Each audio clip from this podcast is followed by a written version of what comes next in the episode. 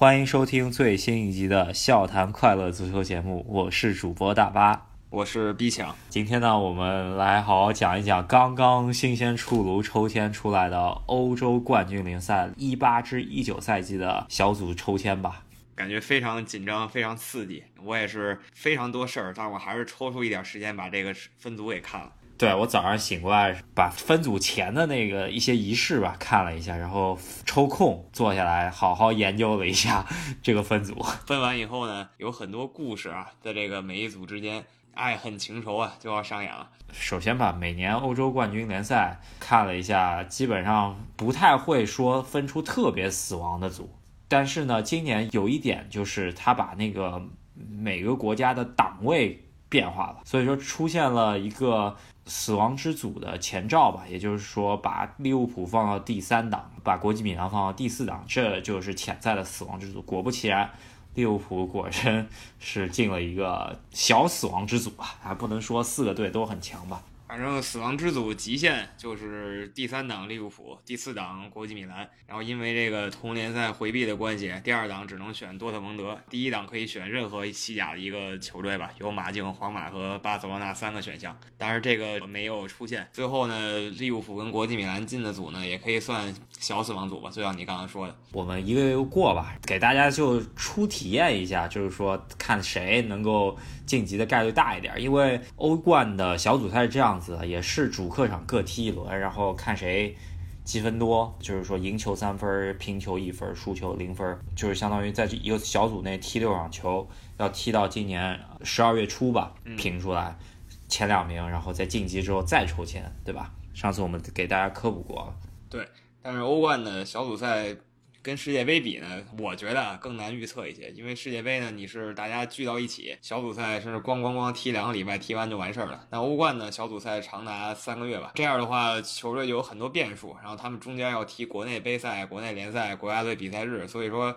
每一场欧冠比赛呢，在它开始前，你很难知道它有什么趋势。天气也是一个很大的因素吧，特别是俄罗斯也算在欧冠的大家庭中间吧。然后，如果你真的熬到了十一月、十二月，去到俄罗斯的客场，那是非常痛苦的一件事情了。基本上啊，最远的呢就是英格兰或者西班牙或者葡萄牙的球队，就比较靠西的球队，然后远征俄罗斯。然后俄罗斯这边莫斯科有球队在欧冠，比较极端的呢，就是这个俄罗斯在最东边，就跟中国黑龙江接壤那地儿有个球队，就海参崴那有个球队。如果这队要参加欧冠，就搞笑了。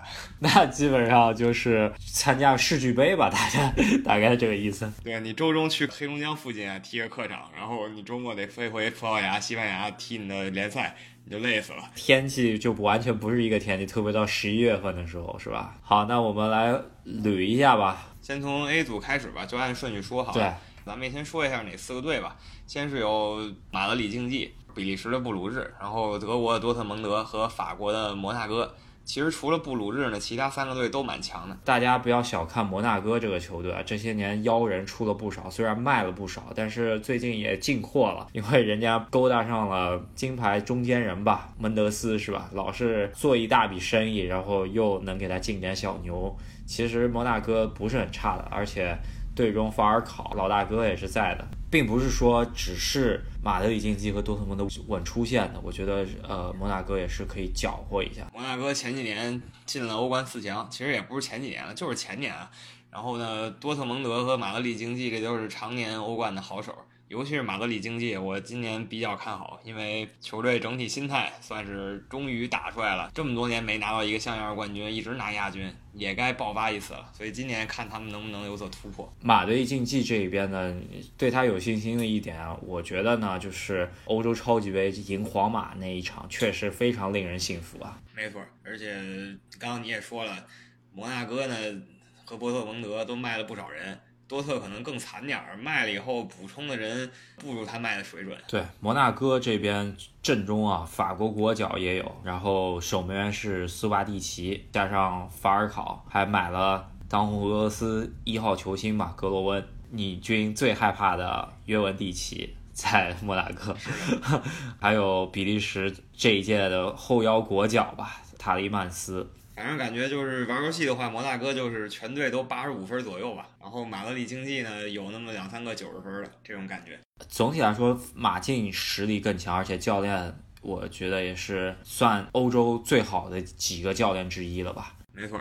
算是个有看头的组吧，布鲁日惨一点儿当陪练了，然后那三个三选二。对布鲁日的话，我记得这个队也是在欧冠中间踢了很多年了，混了很多年了，好像真没有赢过谁的比赛，要不就是赢另外一个弱队吧，想不起来他赢过谁。对，就是万年路人甲，就是他能在他们比利时国内称王称霸，但是到了欧洲不好使了，所以到欧洲就给人垫底儿吧。好，那 A 组基本上是这样。我觉得看好马德里竞技和摩纳哥一点，然后多特蒙德可能板凳实力稍微差点，要往联盟杯去吧，再争联盟杯，然后再来欧冠吧。我跟你看法差不多，咱们 B 组说说。B 组的话，应该来说是一强、两个较强和一个不是那么水的弱队。那大巴打了个谜语，这一强毫无疑问就是这个巴塞罗那，然后两个较强呢是这热刺，还有。终于回到欧冠舞台的国际米兰，然后另一个他说不太强，就是这荷甲阿因霍温。当然，阿因霍温是一个欧洲传统豪门，只是最近这几年整个荷兰都比较萎靡。主要是阿因霍温这些年吧，他在欧冠战绩就很一般，就完全没有出过线，对吧？就每年也是可能稍微比布鲁日好点，还能赢一两场球吧。但是荷兰足球确实这些年不出人，甚至他们卖出来的人以前。卖出来人还能在顶级赛场上能站住脚，现在荷兰球员可能也就是英超保级队的水平吧，对吧？甚至英冠，往埃因霍温的首发阵容看一眼，可能也就是前锋德容是大家稍微还听说过的人吧。其他来说，好像有一个乌拉圭国脚吧，乏善可陈。这些人，埃因霍温在这个组应该是纯属打酱油了。可能跟国米还能搞一搞吧。就是正常来说，他在欧冠都是拿小组第三，然后去联盟杯的。他现在分这组，拿第三的机会都不给他了，他也只能甘当陪练，因为另外三个队确实都比较猛。这个组呢，接下来我就要说一下托特纳姆热刺的这个英超这个新贵吧。呃，其实他也是老牌强队，但是这些年我们之前节目也说过啊，就是从贝尔那波人开始崛起吧，开始踢欧冠。就时不时踢欧冠嘛，也不是说常年欧冠。从那波人开始呢，欧冠我记得第一年踢欧冠可是。在小组赛里面虐了当届冠军吧，国际米兰，把贝尼特斯虐得够惨的那届。他在国际米兰的场地里啊，开始被打爆，但是贝尔呢把热刺颜面给挽回了。然后那场比赛可以说就是贝尔这个球星打出来那场球，感觉全世界球迷也都直接认识他了。特别是那个时候如日中天的国际米兰右后卫吧，麦孔虽然是走下坡路，但是感觉麦孔就是被贝尔给爆了之后，就再也踢不上一流。的足球了，我觉得我印象特别深啊。贝尔那个时候是在同一个位置用同一个射门姿势连续进了三个球。然后其实有有一个球，我记得萨内蒂回防吧，也是被爆了。当时的贝尔确实爆发力，感觉比现在贝尔还猛一点。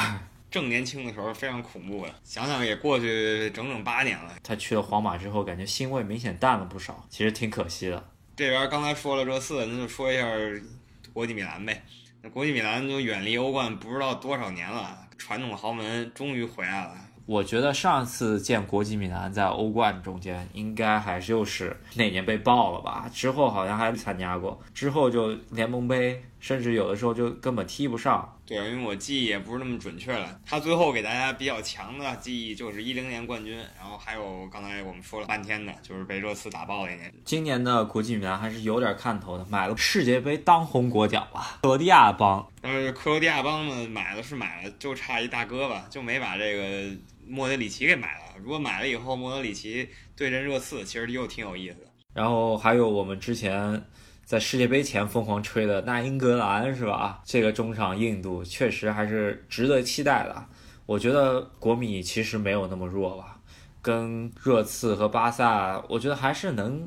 熬一熬手腕，但是相对来说，这帮人吧也是今年刚组，会不会默契程度上差一点儿？对，一个就是配合，还一个就是确实太久没来欧冠了，这心态不知道能不能一时找回来。而且当年国际米兰叱咤风云那帮人都已经拜拜了，就没有一个能稳定住他们队内军心的人吧。当年我记得一一年还在队的，就是他们现在这个之前当过队长嘛，现在应该他不是队长，叫手机哥拉诺基亚，其他都是新来的。桑顿还在吗？桑顿好像出走了，这些年桑顿也是进进出出，英超混混，然后又回国米，然后这个赛季好像又卖了。谨慎看好国际米兰，但不是说他没希望，还是更看好巴塞罗那跟热刺一些。想看看伊卡尔迪在欧冠怎么样吧？一直说他在意甲踢得不错啊，如果冲击得了的话，会被萨奇马看上。但是不一直说伊卡尔迪跟梅西有点什么小摩擦嘛？正好也正面刚一刚，解决一下私人恩怨。其实吧，你要能拿欧冠的话，分着哪个组你都得。往下踢是吧？像去年皇马虽然小组第二，最后还是拿了欧冠。今年巴塞罗那其实阵容厚度是减低了，卖了不少埃弗顿，对吧？但是主力框架应该就是完全没变吧？就加了个比达尔。比达尔其实挺好使的，把这个保利尼奥送给恒大以后，来了一更猛的比达尔。但是我觉得也应该是那种轮换主力吧，也不是绝对主力，毕竟一年没好好踢球了。巴塞罗那这么多线作战的球队，需要一个轮换，比达尔这样有实力的轮换。主要巴塞罗那他们的。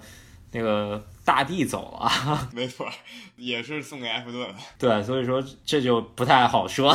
其实我觉得像巴塞罗那这种球队碰着热刺，可能在热刺的主场真不一定能占着便宜，因为热刺主场相对较小，然后加上他们的前场组合能冲击的乌姆蒂蒂加皮克这个组合，没准真要被热刺抢下来一两个球，然后被打反击啊。因为木木弟弟跟皮克都是游戏里好使，但我在现实中并没有觉得有多猛。地星呢，凯恩，他确实是什么时候都好使，可以期待一下凯恩能不能直接把这两个人给撞翻了。然后第二年估计皇马就报价来了。那 B 组的话比较好看，然后 C 组的话，我觉得应该是小组赛阶段应该是最好看的一个组。嗯，算是这个各种老熟人相遇，就是那不勒斯，然后我喜欢的利物浦，法国的巴祖巴黎圣日耳曼，再加上一个塞尔维亚的贝尔格莱德红星，里头有很多层关系啊。首先是安切洛蒂带的那不勒斯碰利物浦，是吧？扎叔带的，还有一个是巴黎圣日耳曼是图赫尔。对，刚刚看了个消息，说是扎叔对图赫尔的战绩现在是未败，好像六胜两平。图赫尔一直是这个。克洛普的追星族吧，当然实际不是，你这么说，因为克洛普先执教美因茨，他走了以后呢，图赫尔执教美因茨，克洛普执教完多特蒙德以后，图赫尔执执教多特蒙德，还挺有意思的。关注德甲不是那么多啊，但一直耳闻图赫尔是一个好教练，呃，看一下给他这么一手好牌吧。巴黎圣日耳曼，你放眼欧洲吧，他的这套主力阵容，甚至他的替补阵容，欧洲前五应该能算上的吧？两亿起飞了，对吧？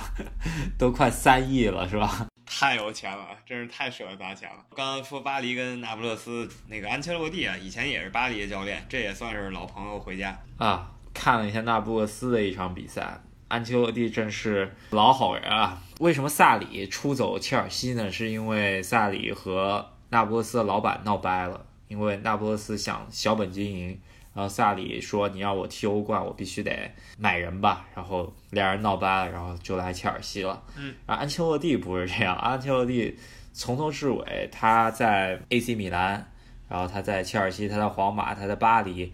感觉就是给他什么菜，他就下什么碟。对老板来说，就是非常好的一个足球经理人。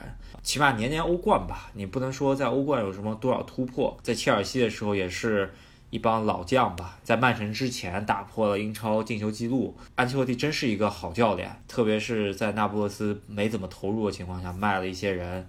今年把米利克都盘活了，就是手下有多少就盘活多少呗。啊，但是还得强调一点啊，虽然他把那不勒斯盘活了，意甲呢，那不勒斯也两连胜，但是三周之前，那不勒斯来利物浦踢一场友谊赛，被打了个五比零。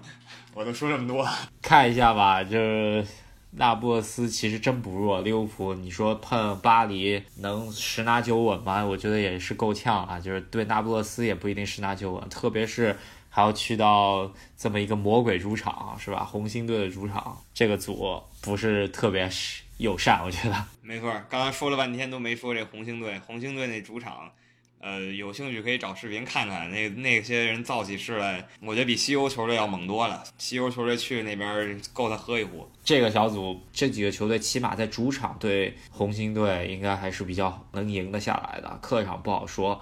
应该红星还是垫底，另外三个队一二三名都有可。嗯，看当时状态吧。但是利物浦呢？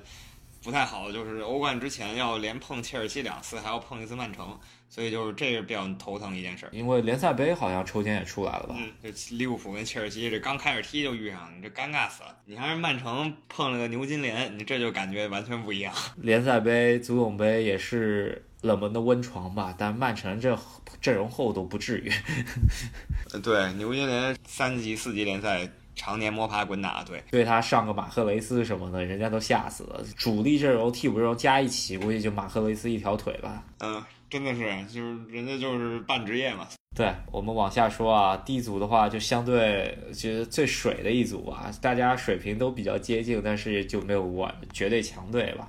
因为一档那个球队给了莫斯科火车头，就是火车头呢，他在俄罗斯算不算老大，我都怀疑啊，因为莫斯科还有几个其他很猛的队。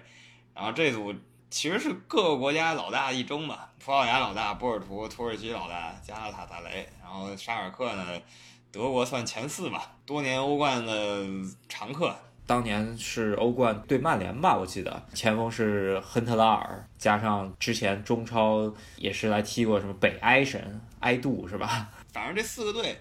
总结完了以后，就是都挺有两把刷子的，然后呢，但都没有特别大的球星，所以他们是真正的这个死亡之组吧，因为实实力真挺平均的。然后，尤其是加拉塔萨雷和沙尔克零四主场的恐怖程度，不亚于刚才提到的贝尔格莱德红星。我觉得还是土耳其那主场比较可怕一点。土超也是相当于也是一个砸钱的联赛，门将穆斯莱拉这个应该是踢过世界杯的。其他来说也没有说特别多的吧，就是其实是土耳其国脚队吧。他配合了几个从五大联赛呃替换下来的一些球员，比如说日本的长尾佑都啊什么的都不错。然后个人还是看好波尔图吧，研究过波尔图的阵容啊，但是每年好像都还能出一两个黑又硬。主要波尔图培养妖人的水平。真是从来不让人失望，你就看他把人一个人一个卖了以后，但是今年一踢他又会出来一个人，甚至等不到下个夏天冬天就给卖了。没办法，门德斯家里的队嘛，是这么回事。而且波尔图毕竟拿过两个欧冠，尤文图斯也只拿过两个欧冠，不要看不起人家，真的也算欧洲豪门了。好，那这个组咱们没法预测吧？我觉得我就讲。波尔图和沙尔克雷斯，我觉得没什么可讲的。我也觉得波尔图希望大一点，然后我我选个加拉塔萨雷吧，但是没有什么为什么，我就单纯选了他而已。接下来这个组呢就比较好猜了，第一。基本上就钦定了，对吧？因为他抽了个大礼包组。这个如果你跟多少年前啊，这个还不能算钦定。但是呢，这组里的阿贾克斯呢，已经不是当年的阿贾克斯了。拜仁慕尼黑呢，遇到这三个队，哦，另外两个是雅典跟本菲卡，那拜仁慕尼黑十拿九稳，十拿十一稳吧。记得拜仁慕尼黑之前踢葡超的球队踢波尔图，我记得翻过车呀。呃，怎么说呢？他翻过车是翻过车，我还记得他踢里斯本竞技踢了个两位数比分吧，就是两回合踢下来。足球比赛其实还真不好说，而且拜仁感觉在欧冠中间翻车的概率还是比较大，没有曼城和巴塞罗那稳，感觉。我个人觉得是德甲竞争不够激烈，所以他平时那个球员啊状态没有那么紧绷吧，然后到了欧冠强度突然一上来有点吃不消啊，我是这么觉得的。觉得是这样子吧，毕竟这个人家德甲基本上好的球员都给他挖走了。每次说拜仁，除了拜仁球迷啊，大家都得批评一下这个事儿。小组第一应该是拜仁，没得说了。接下来就看第二，本菲卡、阿贾克斯、雅典 A.K。个人感觉还是走脚下，技战术水平高一点的本菲卡可能会概率大一点。但是我也听说阿贾克斯好像阵中有一些小牛吧。到底是葡萄牙小牛厉害还是荷兰小牛厉害？但是按照现在世界呃，就是说世界足坛的知名度的话，感觉还是葡萄牙出人多一点。荷兰确实大不如前了，但是总体来说，这两个队都是有名的这个欧洲兵工厂吧，给五大联赛疯狂送人的球队啊。阿贾克斯最近几年不光送人，还那个接收残次品。对对对，刚刚提到了多少年前了？得得快七八年前的亨特拉尔。乍看一眼，就阿贾克斯阵容，一看我靠，九号亨特拉尔还踢呢。他当年去皇马的时候有点仓促了，把自己给搞坏了，但是整体实力还在吧。但是曼联回炉那布林德，这个我谨慎看好一下。对，这这些年就是荷兰国家队水平不怎么样，然后发觉呃阿贾克斯也和埃因霍恩也不出人了，然后开始回炉这些荷兰次品。你看今天抽签的时候，阿贾克斯底下代表是范德萨，你像范德萨现在放眼望去，看看自己的后卫都这水准了。对，另外一个球队雅典 AEK 应该来说阵中肯定有一两个外援，巴西外援肯定是没话说，但是也还是挺难的。全力一击，但是不出意外啊，陪练了又。因为这些年也没听过雅典 AEK 什么比赛吧，感觉也是欧冠进来都很少，感觉这欧联听得多一点。其实刚才说这几个队，阿贾克斯、本菲卡也都欧联混了好一阵子了，所以这组除了拜仁以外，另外三个队还不太好说吧。但我稍微倾向阿贾一点点吧。本菲卡、阿贾五五开可能。阿贾克斯、本菲卡原来都是欧冠踢个小组赛，然后拿第三去欧联杯，然后在欧联能混个八强、四强的，一般都是这种队。这次没准能混一个小组第二，能踢个欧冠的淘汰赛，十六强一轮游吧，差不多。欧冠四冠得主现在勉强。混第二啊，真是挺惨的。然后 E 组是个大礼包组，F 组呢，我觉得也是个大礼包组。嗯，就是刚才说了，曼城呢在这个联赛杯遇到了个牛津联队，他到了欧冠呢，这运气呢其实也还不错，也遇到了几个比较水的。首先，咱们来说一下另外三个队里头，你觉得哪个队实力更强一些吧？都其实挺一般的。其实这三个队呢，如果你说他七八年前他们三个还真都一起火过一阵子。但是这三个队感觉算是三胞胎的感觉，一起火，一起也就下来了。然后这里昂队咱就不说了，巴黎之前法国就属他，但是现在呢就平平庸庸嘛。然后矿工队在乌克兰确实一直是大哥，但是他这几年就一直卖人卖人卖人，都开始往中超卖人了。然后霍芬海姆呢是创造过一点。小惊喜，但是现在也趋于平庸了。他们三个怎么说呢？送分童子当当吧。这些年乌克兰联赛也是挖了，是从巴西联赛直接挖人啊，里面囤了一些巴西边缘国脚。这些年也是被中超也挖了不少，被切尔西其实也去挖过，对对吧？然后 AC 米兰也挖过，很奇怪啊，他们好像在巴西的球探网络比较狠一点，是总能挖着这种边缘国脚，也没到完全主力吧？可能威廉。还算就是踢上主力了，对吧？其他挖的那几个也都是大差不差吧，对吧？然后里昂呢，阵中唯一一个我比较看的是费吉尔，感觉就是法国队这一届没怎么踢上，但是好，我看了他一些集锦啊，感觉他脚下功夫确实还是有的。五月六月的时候，那个整个社交网络都说他已经签利物浦了，但最后没来，也不知道为什么，就留在里昂。是啊，然后跟他搭档前锋的是孟菲斯德佩，这个也是德甲回炉制造的一个人吧，现在在法甲混呢。又也吐槽一下荷兰了，何日能再出头啊？然后还有一个老熟人了，这个在里昂阵中的右后卫是之前在曼联踢的拉斐尔，就是那个双胞胎兄弟的哥哥。对对对，然后法比奥现在去哪儿我不知道，就是双胞胎兄弟另一个。法比奥好像在 QPR。比较惨，英冠混的。前两年在 QPR 吧，现在估计也是在英冠混着，我觉得。然后霍芬海姆呢，刚才我说了，给过一点惊喜，培养过登巴巴这样的球员吧。但是现在这几年就当个混的，也没听着有谁吧，是吧？叫得出名字的，稍微查了一下，也就是克罗地亚替补前锋克拉马扬利奇。霍芬海姆呢，按理说这组最弱吧。曼城是稳了，觉得里昂、顿涅斯克矿工争个第二名问题不大。德甲球队感觉在欧冠整体战绩真的也就是拜仁能够说得上吧，多特蒙德会好一些，其他另外两个球队真的。多少年应该来说都没有小组出线或者再进一步，最大毒瘤还是拜仁慕尼黑，要赖就只能赖拜仁，不得不这么说，没办法，你想来想去，确实也就是这原因了。前两年可能沙尔克零四稍微好一点，然后又没了，之前还有狼堡，在之前可能是明达不莱梅踢欧冠，对吧？霍芬海姆今年踢欧冠估计也就那样。接下来下一组呢，应该来说比较好看吧。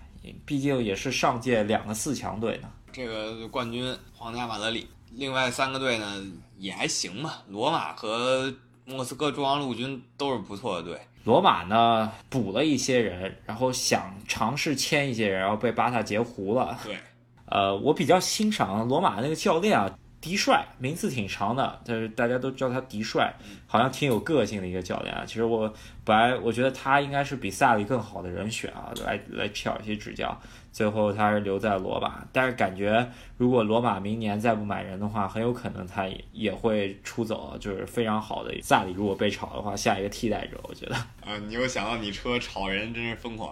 好，那咱们说回这一组中央陆军呢，一如既往吧，俄罗斯霸主球队没啥问题。还有一个捷克的球队啊，其实不是很了解，但是这次欧冠呢，稍微查了一下他的资料，他叫比尔森胜利，是他们捷克的老大啊。确实不是很了解这个问题，我觉得下次我见着吴鹏丽得好好问他一下，他肯定了解多一点。对对对，没错，对捷克足球非常关注的朋友。然后其他皇马。应该来说，这个组拿小组第一应该没问题吧？因为感觉罗马他去年虽然突然在欧冠猛了一下，但是之前也是一直惨案队吧。罗马呢，最近多少年给大家留下的坏印象居多，好印象呢，就是去年赢巴萨那场算是非常经典的。对，就翻了一次身吧，然后之后又被利物浦打回原形了。最印象深的其实是。那个赛季对曼联吧，对吧？七比一。那次我也觉得，我靠！我当时觉得怎么这样？没见过这，确实打疯了。当年应该对巴萨也输过挺大比分的，好像对曼城也输过挺大比分的。虽然皇马今年实力是有所下降，但是踢个罗马还是没问题的啊。但罗马这个组小组第二还是比较稳，希望大一些。然后中央陆军呢，有能力竞争小组第二。主要中央陆军这个客场到底是怎么？中央陆军啊。在十二月份主场迎战皇家马德里或者罗马，那就有点有意思了。这个还是有的一比的。当年什么英超球队去到呃俄罗斯客场也没什么好果子吃的，这真的受不了，没办法，太远又远又冷嘛，对吧？只要十一月去去了，你就基本上到那儿就是冻着了。呃，对，就是这意思。还是刚刚那句话，皇马比较稳，然后另外两个争一争，然后捷克的比尔森胜利呢，很有可能就赔了。好，H 组呢还是比较微妙的一个，这个组分出来呢，其实是有一定原因的，呃，其实就是围绕着这一届很有可能应该还是金球奖吧，我觉得还是 C 罗金球奖啊，就这么一个金球奖得主的一个球员，他第一次离开皇家马德里去到了一个意甲球队，就碰着了他在这里成长为巨星的老东家吧，我所以就觉得欧足联在操控。这个实在太有戏剧性了，尤文图斯去跟曼联要碰一碰。前几次应该就是在皇马的时候抽着曼联，然后现在尤文图斯刚一到又是曼联。C 罗在前两轮意甲好像踢的不怎么好，有点情绪化感觉。大牌球星嘛，也有时去了新地方水土不服也可以理解。看他回英格兰、回西班牙踢那个瓦伦西亚，能不能找找感觉？瓦伦西亚居然到欧冠了！前两年好像大内维尔去执教那一年特别乱，差点降级了，是吧？其实那是个意外，那个内维尔去是个意外。人家瓦伦贝因特斯给带起来以后呢，一直还可以，然后欧联总是可以的。内维尔那次算是彻底给他搞崩了，然后现在缓过来了。对，还内维尔其实就也就只能平平球了，跟我们一样 差不多，也就这水平。内维尔就是平球，然后跟利物浦那个差不多，卡拉格对喷。对，两个人以前赛场上对喷，现在是在那个平球室里对喷。反正就是英国足球那点破事儿呗。然后我看群里在讨论这个年轻人啊，博尔尼年轻人，看了一下，好像真不弱。嗯，这年轻人，你别说这名字叫的比较逊，但是人家一直也是欧冠常客，最起码是欧联场。对，然后他这届淘汰的球队也是本届世界杯亚军，好多呃国脚对吧？萨格拉布迪纳摩阵中确实好多呃刚刚踢完世界杯的国脚，居然第二回合逆转取胜啊，确实不容易。在瑞士联赛居然能压制老牌球队巴塞尔那么多分呢？而且现在年轻人在瑞士联赛的排名啊，刚看了一眼，五战五胜，进十六球，丢四球。然后巴塞尔的战绩是五战两胜两平一负，差了已经差出七分了。今天科普一下，为什么一直跟这巴塞尔比呢？这个巴塞尔基本就是瑞士的广州恒大乘以三倍吧，啊，基本当了三圈广东恒大，就一直是他霸着。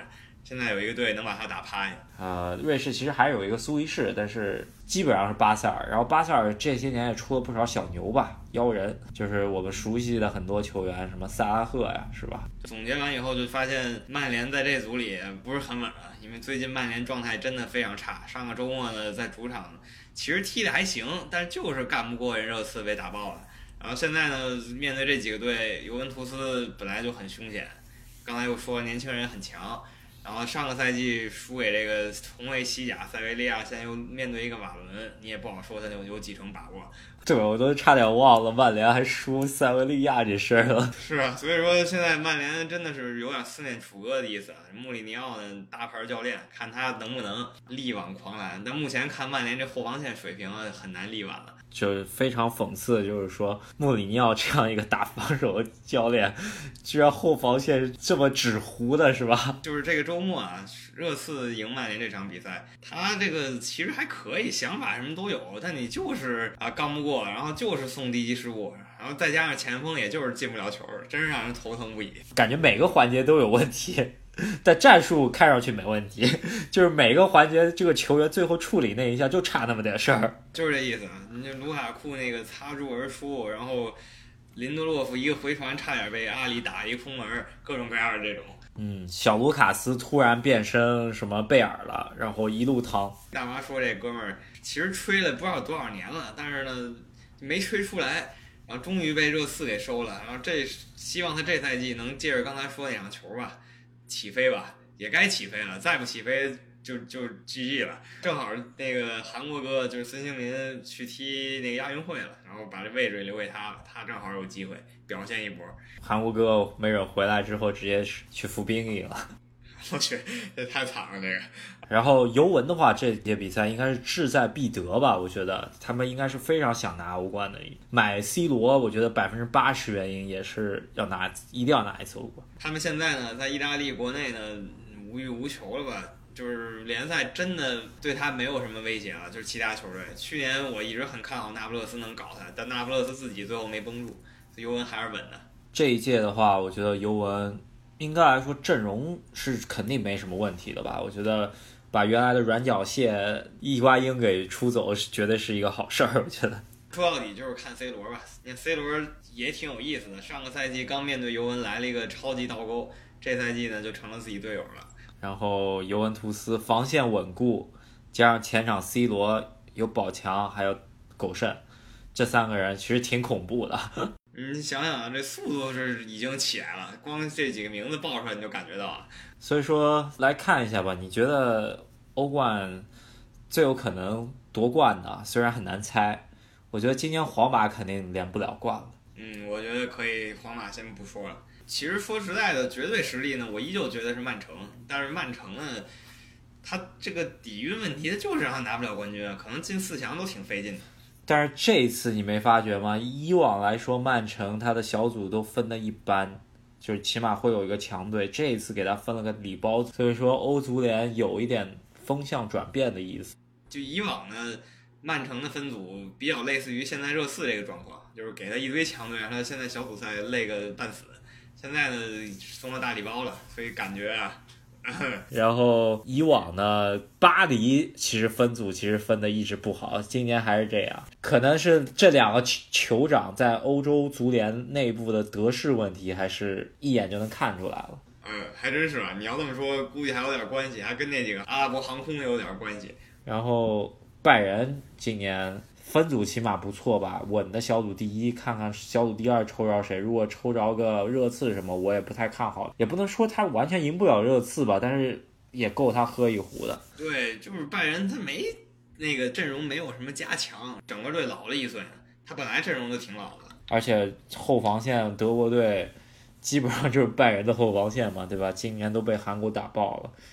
说明这波人其实是往下走的。然后就是我看好一点的马德里竞技吧。前几年那三个宇宙队现在都在下坡，马竞呢抓住机会看看搞不搞。所以说我们觉得前三位吧，应该不分前后，应该是尤文、曼城和马竞。然后今年的欧冠决赛还是在马竞主场，我觉得马竞应该会拼死想去一次自己的主场的欧冠吧。没错，马竞现在真的士气非常旺盛，就是就是刚才大巴说了，从赢皇马开始。那今天关于欧冠小组赛分析，咱们好好分析了一波。这周末呢，咱们我跟 B 抢呢都有点事儿，可能就没太多时间去给大家分析具体这周末的联赛了。看一眼英超吧，应该也没有什么特别好的比赛，都是强弱对话吧。感觉最接近的也就是莱斯特城对利物浦，可能还有点看头。这周呢是比较少见没有焦点大战的一周，就是强队赶紧抢分吧。然后还有一个就是西汉姆联到底能不能行？西汉姆联碰狼队啊，这都是今年买人买的够凶的球队，看看吧。然后中超的话也没有特别焦点大战吧。上海申花客场肯定送分，广州恒大估计还要来个最低消费吧。希望申花能把恒大干下去，我感觉这样就很爽了。这样局势就更微妙了。三球往上走吧，就是最低消费。我跟你说，你别指望申花。现在上上输了人和，可是输了三个。再过一周，国家队比赛日就又开始了，所以这一周末联赛呢就稍微温和一点。然后再回来以后，焦点战就来了，中超就有北京跟广州的天王山大战。这那我们之后也给大家分析分析吧。是那这一周咱们就录这一些吧。然后希望大家多多转发，多多评论吧。加群的人挺多，我看已经到一百人了。然后如果想加群的话，可以私信赫斯基大帝。那今天咱们就说这么多，咱们下期节目再见。